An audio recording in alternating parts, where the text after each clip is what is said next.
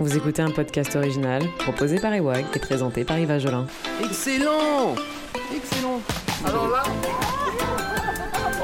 j'ai entendu des noms d'oiseaux. William William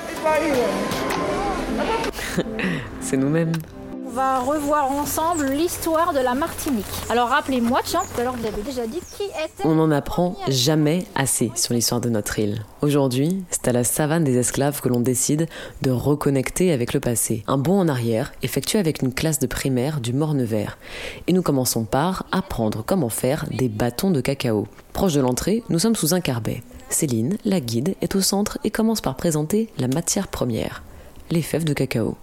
Munis d'un pilon et d'un mortier, également placés au centre de la pièce, les élèves se succèdent dans l'effort d'écraser les fèves. Ça c'est un peu la cacahuète euh, grillée en fait.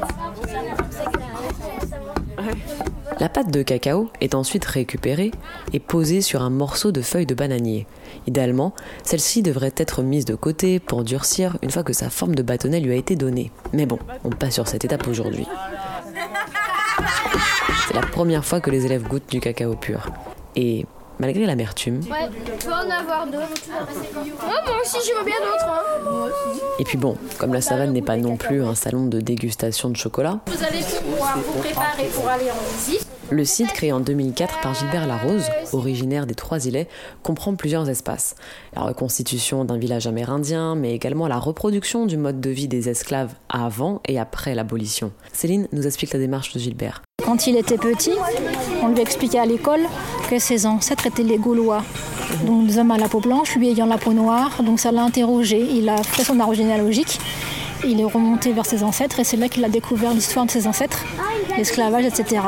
Et c'est ce qu'il souhaite mettre en relief euh, sur le site en fait. C'est par la rue Cazenègre que nous commençons. Plusieurs cases, pas plus grandes qu'une cellule, se suivent l'une à la suite de l'autre. À l'intérieur, des sculptures en bois, le plus souvent d'esclaves. Un visage qui semble crier mais reste silencieux. Ou encore une main seule qui sort de terre et semble vouloir s'échapper de l'enfer. Et puis, dans la dernière case, dédiée à la période d'avant l'abolition, Y'a quoi à l'intérieur C'est quoi? Il y a une scie. Ouais. Il y a une scie rouillée. Il y a un coutelas. Il y a des chaînes. C'est pas un coup de là, Malik. Alors sur le panneau, il y a en photo des objets qui sont à l'intérieur. Alors par exemple, le masque en métal là, qui s'appelle la muselière. C'était mis sur le visage de la personne qui avait été surprise à manger de la canne à sucre pendant son travail. Dans la continuité de la rue Cazenègre, sur un chemin en pente douce, les cases d'après l'abolition sont présentées cette fois. Plus grandes, elles peuvent accueillir une famille. Assis par terre, sur un rebord en béton, nous écoutons Céline faire un nouveau point sur ce qu'il y a à savoir de cette période. Du torchis. Oui, les gens collaient du torchis, de la terre mélangée à de la paille sur les branches pour servir d'isolation, pour ne pas qu'il fasse trop chaud dans la case. Et cette terre était recouverte d'une poudre blanche que vous avez observée, euh, obtenue à partir des conques de Lambie, notamment, et euh, du corail qui était brûlé dans les fours à chaud. Le soleil commence à taper dur. La concentration n'est pas optimale.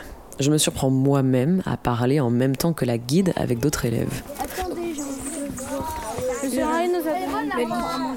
On peut garder beaucoup de souvenirs de ces années d'école. La complicité avec les tatis, les jeux dans la cour, les premiers amours. Bien sûr qu'il y a aussi les sorties scolaires avec l'importance de la place dans le bus, mais je ne me souviens pas avoir eu le privilège de choisir avec mes camarades les lieux de sortie. Et pourtant, c'est bien le cas de cette classe. C'est eux qui ont eu l'idée de venir ici. Parce qu'en histoire, euh, on arrivait sur la mise en place de l'industrie esclavagiste. C'est vous les enfants qui avez demandé à venir ici? Oui. Mais le fait que ces jeunes gens aient un pouvoir de décision dans le choix de leur sortie rentre dans le cadre d'une logique pédagogique appelée institutionnelle.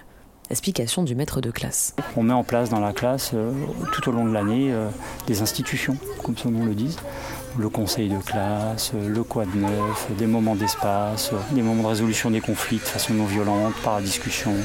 Voilà. Un conseil de classe mensuel qui a un pouvoir de décision, qui peut aller jusqu'à euh, jusqu'à la négociation de l'emploi du temps. hein. Les élèves se baladent maintenant dans le village amérindien où plusieurs cases, plus basses de construction, et cette fois organisées autour d'un carbet, abritent des scènes du quotidien de cette ancienne civilisation. Mais il va falloir y aller. Les enfants ont un pique-nique à faire et commencent à s'impatienter. J'ai bien aimé cette sortie. T'as bien aimé? Oui.